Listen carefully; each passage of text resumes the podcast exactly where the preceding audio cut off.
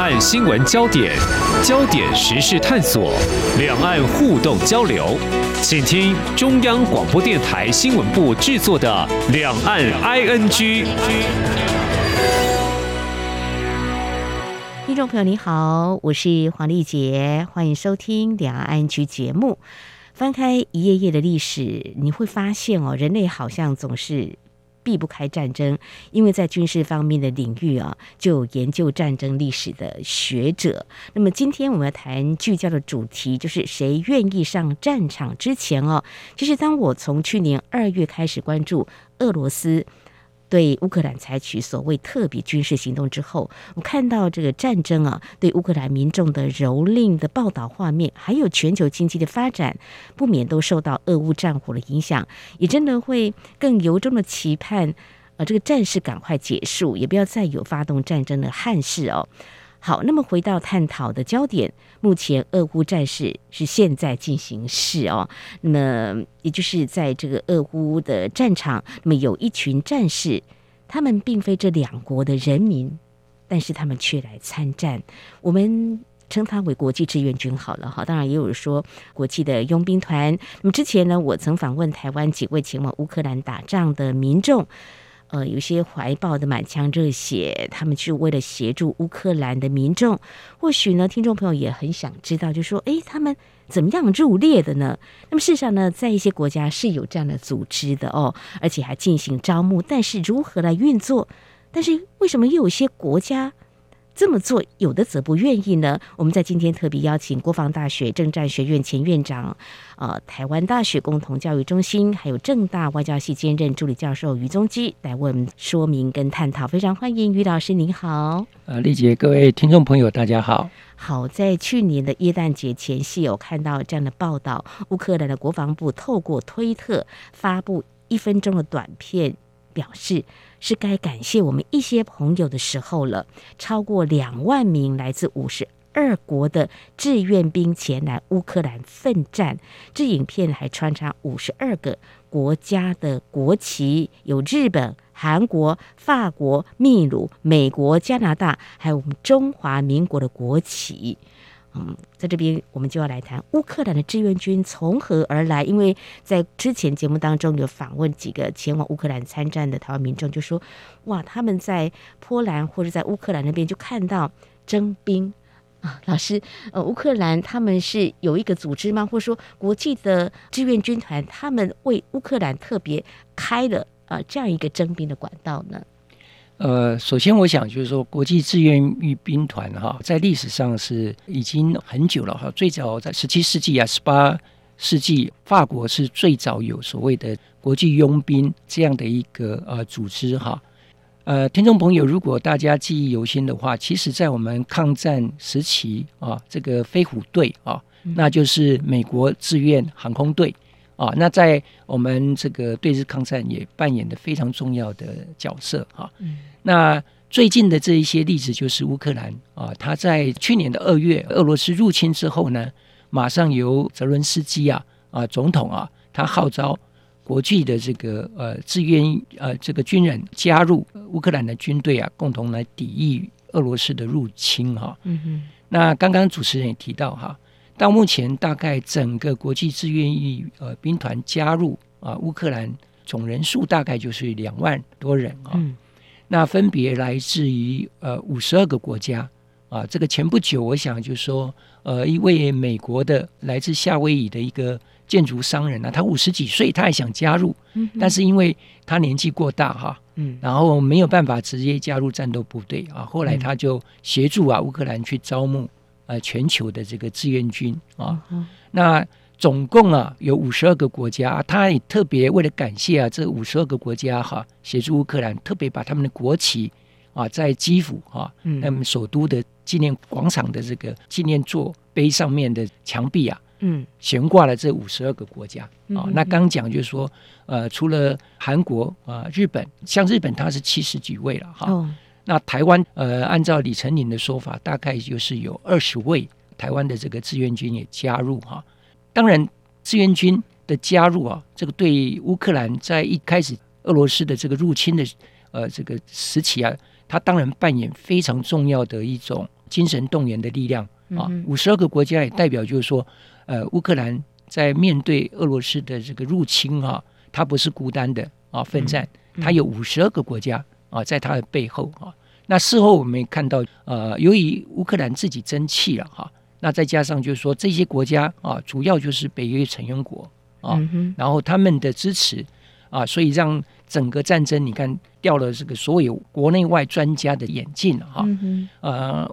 俄罗斯声称三天就可以攻下主要的城镇哈，然后两个礼拜整个这个乌克兰战争就可以结束哈，那事实上啊，透过啊总统的迹象。乌克兰向全世界证明了，在国际各国的帮助之下，他们抵抗到目前为止啊，都还没有放弃啊，而且整个局势对乌克兰来讲是越来越有利了。那这个对于呃国际志愿军来讲啊，他所扮演的这个功能，大家就可以看得到啊。呃，这对台湾来讲，当然是非常有价值的经验啊，借鉴的做法。的确，在我访问的一些台湾民众前往乌克兰为他们参战哦，有些说他需要一点实战经验，他本身是一个志愿役，那退伍之后，他觉得这是一个难得的机会，他也做了一些记录哦。那提到乌克兰跟俄罗斯的这个军人，我看到相关的报道，其实人数是。不太一样，就是说乌克兰的现役人数大概有七十万，也有说二十几万人哦。那俄罗斯相对是比较多的，到高达有大概一百万人左右。那我们也看到新闻的报道，就是俄罗斯总统普京他也啊征召了啊三十万人。那至于俄罗斯，应该也有招募志愿军吧？我们从一些讯息看来，是不是也希望国际志愿军能够加入他们的啊战士的行列？没有错。那当然就是说，这个俄罗斯它是非常擅长打这个混合作战哈，混合作战它就是攻心为上哈，那配合军事的手段啊，能够达到它所谓的这个政治跟啊外交的目的哈，那就是啊全境的占领乌克兰哈。那就乌克兰的国际志愿军啊成立的时候啊，你看看这五十二个国家至少。他所有的国内媒体都会聚焦，嗯，那扮演的这个国际舆论的这种啊、呃、所谓的正当性啊，或者是说凸显俄罗斯的入侵啊、侵略的这个啊、呃，当然就是会整个聚焦在整个国际的这个论述啊、呃，会倾向有利于乌克兰。所以呃，俄罗斯在这个状况之下啊，尤其他现在的参谋总长 Gerasimov 啊，他本身就是非常了解国际舆论对他是不利的哈，嗯、所以他们。呃，最近呢，不断的凸显啊，他也借由啊，呃，俄罗斯也有所谓的国际兵团啊，就是、嗯、呃恶名昭彰的这个瓦格纳啊，啊，这个呃佣兵集团。嗯，但跟那个乌克兰的这个志愿军不同的就是说，俄罗斯的瓦格纳集团哈、啊，嗯呃，如媒体上大家的报道哈、啊，它大部分都是一些作奸犯科。啊，或者是说，呃，俄罗斯这些瓦格纳啊佣兵集团直接到俄罗斯境内的各大监狱里头啊，啊，去挑选啊这一些犯了死刑罪啊，或是重罪的这一些犯人啊来加入，嗯，然后再加上啊重金的诱惑啊，然后呃，如果他能够参战啊。那事后他的所有的这一些刑期啊，可以获得完全的赦免啊。嗯哼哼。那刚讲就是重金的诱惑哈，的确啊，如果对比国际志愿军来讲哈，大概国际志愿军在第一阶段哈，他一个月的薪水大概是一千呃欧元左右哈，那折合台币大概就是三万两千多。嗯哼。那瓦格纳集团大概就是他的呃将近呃七倍八倍哈，二十几万嗯啊台币哈，所以各位可以看得出来，就是说。呃，瓦格纳集团第一个，它的组成就是一些穷凶恶极啊、心狠手辣之人哈、啊。那再加上就是说，他有重金的这个诱惑，再加上就是说可以啊，这个赦免他的刑期哈。所以出于这一些个人的利益啊，啊，他当然也会有这个所谓重赏之下啊，会有这一些呃勇夫出现啊。可是他的动机跟着眼点是完全不一样的哈。嗯那因为瓦格纳集团。大家知道，他是在叙利亚战争时期，或者是主要的这个俄罗斯哈，这个对外作战啊，只要是啊不方便由政府军啊去执行的这一些啊这个肮脏啊见不得人的这一些屠杀啦，这一些残酷的这一些啊这个手段的应用啊，大概就是由瓦格纳集团去啊执行的哈。嗯哼。那所以这个本身来讲哈，这个虽然说它也号称是由国际招募啊，各位可以看到，它招募的大概都是以回教国家哈啊，像叙利亚的这一些之前啊，这个呃。跟俄罗斯本身啊就有配合的啊这一些呃恐怖组织的这一些成员啊为主要啊，再加上就是说刚讲的俄罗斯本身国内的重刑犯啊，嗯，那他的着眼点完全是出于个人的原因，这个跟呃乌克兰的志愿军它是。基于这个所谓的啊我们讲价值理念啊，这个是完全不一样的这种啊组成啊嗯这个形态。是听起来就是呃，国际志愿军跟所谓的外籍的兵团，有些是含有商业利益在里头的，所以这个是一个国家不同的考量，或是呃，有些他不一定是效忠所谓的政府，但是他觉得有市场啊，可以去开拓，就成立的这个外籍兵团是这样子的。哎，嗯，可以这样讲。当然就是说，呃，外籍兵团啊，它主要考量啊，除了这个价值理念之外呢，嗯，其实。啊，某种程度来讲，当然，呃，优渥的这个呃待遇哈，也是呃成立的主要的一个原因了。好，你看我们抗战时期的这个飞虎队哈，嗯，那当时是因为国军的这个空防的战力非常的薄弱哈，嗯嗯，那由当时的陈纳德啊，他去号召啊美军呐办理退役之后来加入中国的这个啊协助我们国军呐啊抵抗啊日军。嗯哼，那当时我们可以看啊，他基本上啊，他的这个呃月薪大概就是六百美元，嗯啊，这个比我们当时的所有国内的这一些薪水都是非常啊高几倍的哈。嗯，但是话再说回来啊，重金的原因是因为他要承担相当高的风险。嗯啊，你看这个。呃，飞虎队它执行的是所谓的这个驼峰任务。嗯，嗯所谓驼峰，为什么叫驼峰？就是因为它要翻越啊、嗯、喜马拉雅山。是啊，那一道航线是号称死亡航线的，哦，伤亡率是非常高的哈。就好像现在你在乌克兰作战啊，你可以从实际战场退回来的啊，这一些不管是我们台湾的这个志愿军，或者是说其他国家的志愿军，你可以看到，就是说在乌克兰随时就是面临生死。啊，存亡的这样的一种挑战，嗯、而且生活的环境呢、啊、也是非常的艰辛哈，嗯嗯、所以呃，给予相当优渥的这个啊酬劳哈，这、啊、个是当然，我觉得就是说啊，吸引啊国际志愿军成军的啊另外一个啊很主要的因素啊，嗯嗯，但是乌克兰的政府的做法就是说，他第一阶段啊，因为就是紧急需要，所以他志愿军的组成门槛比较低的，嗯，那现在来讲他。第二阶段的这个志愿军的加入的门槛就很高了。嗯嗯，呃，第一个就是说，你现在如果再加入志愿军的话，你第一个你就是要签切结啊，无偿的，无偿的，就没有月薪的，为这个国家而战，真的是要为呃乌克兰的存亡嗯理念打仗的。嗯，那第二个就是说，你要签订了戒严令解除之后，战争结束之后，你才能退出战场。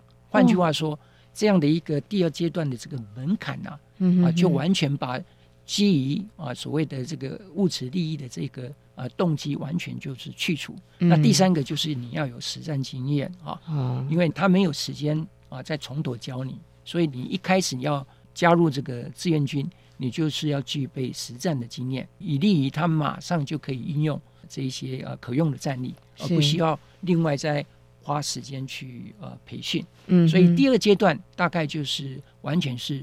出于这个价值理念啊，为乌克兰而战这样的一个心态了。嗯哼，好，我们也提供给听众朋友参考。为什么这么说呢？在之前上过节目的有三位的台湾民众来分享他们为乌克兰而战，在啊这个战场上呢，他们所看到或者说他们所接受的一些训练，他们呃真的是很万幸回到台湾来，可以告诉我们战争有多么的残酷。但是呢，还是有些台湾民众呢，他可能也相当具有正义感，也想前往乌克兰。为他们而战哦！我想这个讯息呢是啊要充分掌握的哦。那当然最好是也要寻求家人的理解，让他们能够知道哈。我们外交部听到有台湾民众要前往乌克兰为他们而战，当然以国家的政策呢是不鼓励的。那谈到这个不鼓励呢，我想在接下来的节目当中，我们就要请教于老师哦。我们刚才听到有一些啊国际志愿军或者说外籍兵团，他其实他们成立都有一些考量，而且不同的目的所从事的内容也不尽相同。好，那我们就呃切中这个核心来看，那一些国家是不是愿意成立所谓的国际志愿军，或能不能够接受国际志愿军？好了，先从。为什么要成立国际志愿军？台湾的 这个志愿役跟啊、呃、这个义务役加起来的人数加总也大概几十万人而已。哈，我们常常说这个呃不对称的作战是针对我们跟中国大陆之间的哈。那我们为什么不成立这个呢？有些人说，如果这样是不是好像也能够厚实，或是在数量上会能够扩充呢？嗯，是。呃，首先我觉得那个时间点的问题了哈，在平常时。嗯没有必要去成立国际志愿军。嗯嗯啊，你们看成立这个国际志愿军团哈，一般都是国家已经遭受到侵略的时候啊才会成立哈，所以时间点啊还没到啊达要成立的这急迫性哈。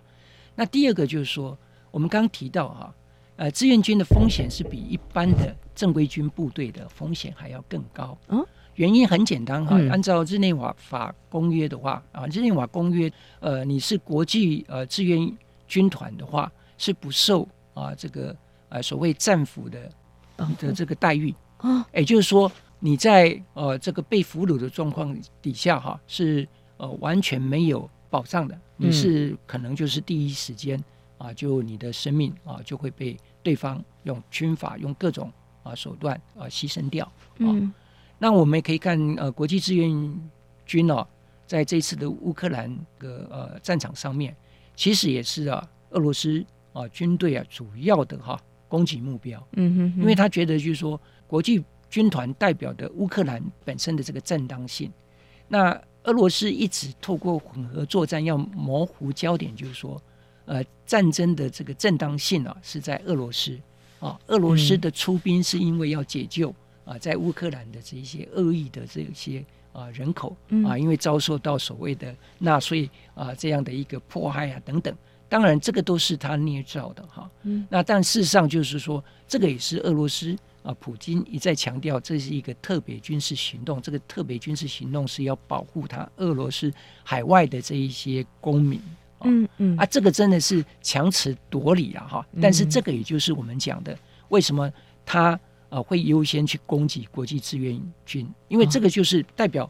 国。您看，五十二个国家支持乌克兰啊抵抗啊，而且把这个称为是战争侵略的战争，这个对于俄罗斯的正当性，事实上就是啊完全的瓦解啊，它没有任何理论的啊基础。所以有鉴于此，我们可以看到，就是说啊，加入志愿军事实上是不受到国际法的保障，所以很多的国家啊，当然就是说都不鼓励。啊，也不愿意成立志愿军，嗯，呃，或鼓励他的老百姓去参加志愿军。最主要的考量就是啊，在国际法的呃现有的这个规范之下呢，啊，这些自愿去加入的各国的啊这些百姓是哦民众是没有啊任何的法律保障哈，即使就是说呃各国事后想要去研究哈，也没有任何的这个呃法律的依据啊哈，所以这个会制造。呃，蛮多的国际的上的一些呃不必要的紧张跟纠纷啊，所以各国我们来讲，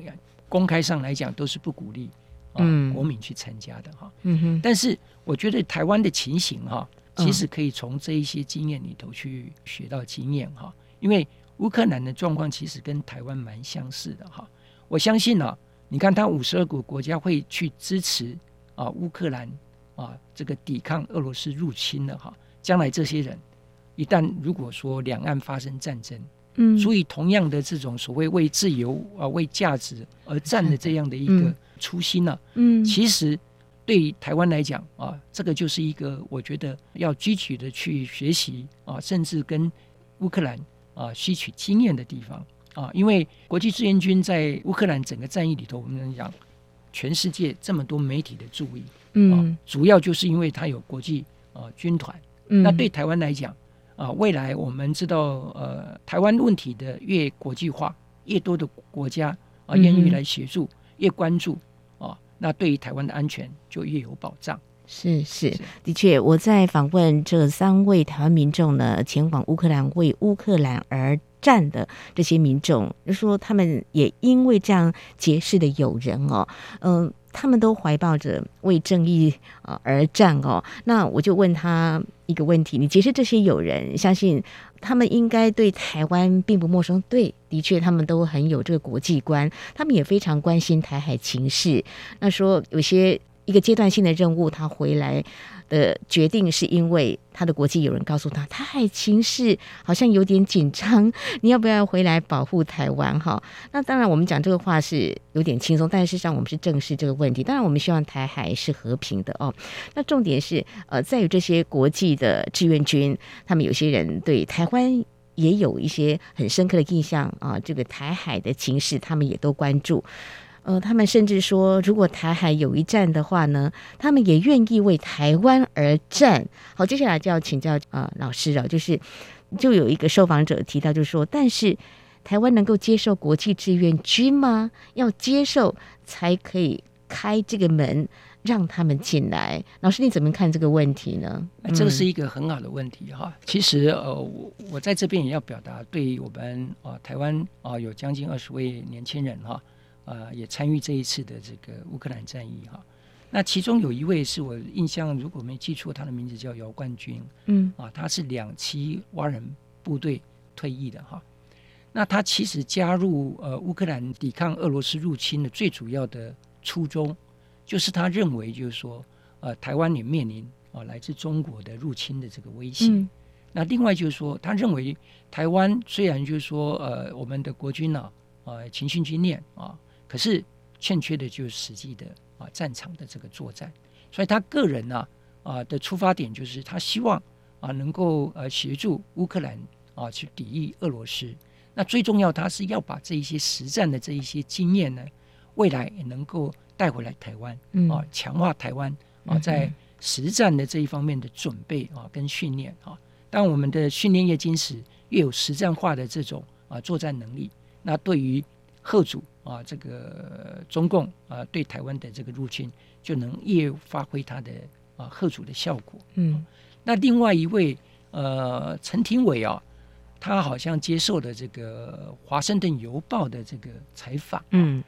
那他也说明了哈，其实台湾不能只是希望就是说我有难的时候呢，别的国家要来帮我。嗯，那现在呢？其他的国家有难，我们却吝于啊去帮助啊，所以基于这样的一个考量，他就是去协助呃实际行动啊，去加入啊抵抗俄罗斯的入侵。那他的目的就是说，呃，由于我们的加入，我们的直接的这个参与啊，然后呢，同样的哈，在台湾有难的时候呢，我相信这些乌克兰啊的这些百姓、军队，或甚至于就是国际这个志愿军。在台湾未来有难的啊这个状况之下呢，也会基于同样的正义，嗯，还有为价值理念而战的这样的一个原因呢，来协助台湾啊抵抗这个中共的入侵。嗯，那我想，呃，其实我个人也看了哈，我们最感动的就是呃，有一位这个阿美族啊，家住花莲吉安乡的曾胜光，那他呃不幸在这个呃去年的十一月啊。这个在卢甘斯克啊，这个进行救援同跑的行动中啊啊，这个牺牲了自己宝贵的生生命啊。嗯哼。那他在呃他的生前啊，其实他也有很多的这个所谓 clip 啊，就是一些媒体的一些呃表达啊。那他的衷心的希望就是说，呃，他希望啊用自己本身啊满腔的热血协助啊。乌克兰人能获得自由啊，避免强权的入侵。嗯哼。那在那一个短片里头啊，我们也看到他的同袍啊，很多乌克兰人，还有其他的这个国际志愿军，也表达了同样台湾未来有难，我们也一定会啊前来协助。嗯哼，哼。这个就是表达了一种，我觉得就是说跨我们讲说跨种族的一种。啊、呃，情感是那台湾人以具体的行动，当然会感动全世界啊。嗯，啊，我个人是非常的看好啊。那刚刚也提到了，其实对台湾来讲，呃，未来台湾不仅仅是呃学习乌克兰的经验哈、啊，其实你看国际志愿军未来在万一台海发生不幸发生这个冲突的时候，嗯扮演的角色是可以更多更广。是我们最近看到一些美国的智库的一些研究报告啊，也都提出了未来台湾一旦有难的时候，台湾的志愿军的形式哈，不仅仅是像乌克兰，它以地面作战为主，嗯，包括是不是恢复啊这个抗日时期的飞虎队嗯啊，例如说台湾如果面临战争。我们很多啊，是不是能够比较啊这种所谓的当时的啊美国志愿役啊这个飞行啊队啊航空队这样的一个模式？嗯、那也是同样可以号召美国、日本、澳洲、印度等等这一些国家，他们的飞行员啊可以用志愿役飞行团的这种方式来加入协防台湾的这个空中作战。嗯嗯。哦这个对台湾的整个的这个空防会大幅的提升，同时对中国的贺阻啊就会更高，因为我们知道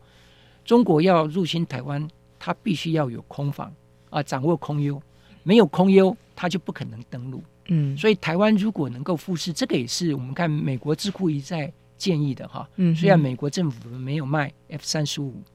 V 给台湾，嗯，但是呢，如果一旦啊中国入侵台湾的话，事实上。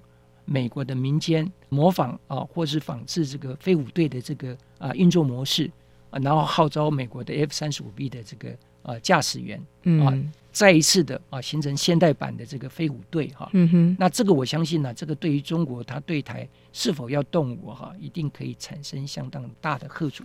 所以我个人是非常高度的哈、啊、肯定啊，国际啊志愿军团啊未来啊，如果一旦两岸不幸发生战争。究竟能扮演什么样的功能角色？我个人是啊、呃、有高度的这个啊、呃、期待跟看法的。嗯哼，好，我们还是要这么说哦，就是希望两岸无战事哦。没错，呃，承平呢真的是好的，没有实战经验也是好的。老实说，没有这个战争呢在我们的周遭，但是呢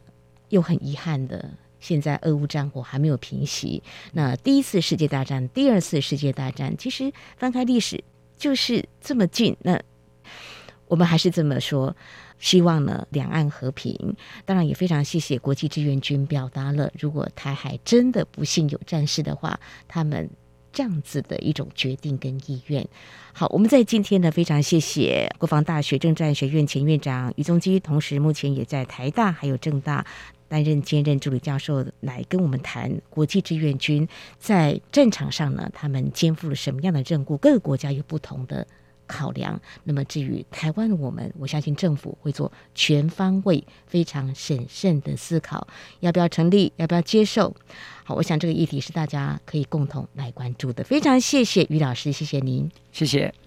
好，那么俄罗斯在去年的二月二十四号侵略乌克兰战争即将满一周年，但是战争还没有结束，是否可能还会有持续的攻势呢？英国广播公司 BBC 在十二号报道，乌克兰方面的数据显示，今年二月每一天有八百二十四名俄罗斯军人丧命，是去年六月和七月通报数据的四倍多。那么当时每天大约有一百七十二名俄国军人战死。至于乌克兰军方，则是宣称已经有十三万七千七百八十名的俄国军人丧命。而乌克兰国防部长列兹尼科夫在上周表示，他们预期俄军会在今年的二月二十四号左右发动新的攻势，时间正好是全面入侵一周年。但乌克兰东部的卢甘斯克州和顿内茨克州州长等部分当地官员声称，俄军的攻势早就已经展开。俄乌战事何时会平息？我们会持续关注。那么，以上就是今天两岸区节目，非常感谢听众朋友您的收听，黄丽杰祝福您，我们下次同时间空中再会。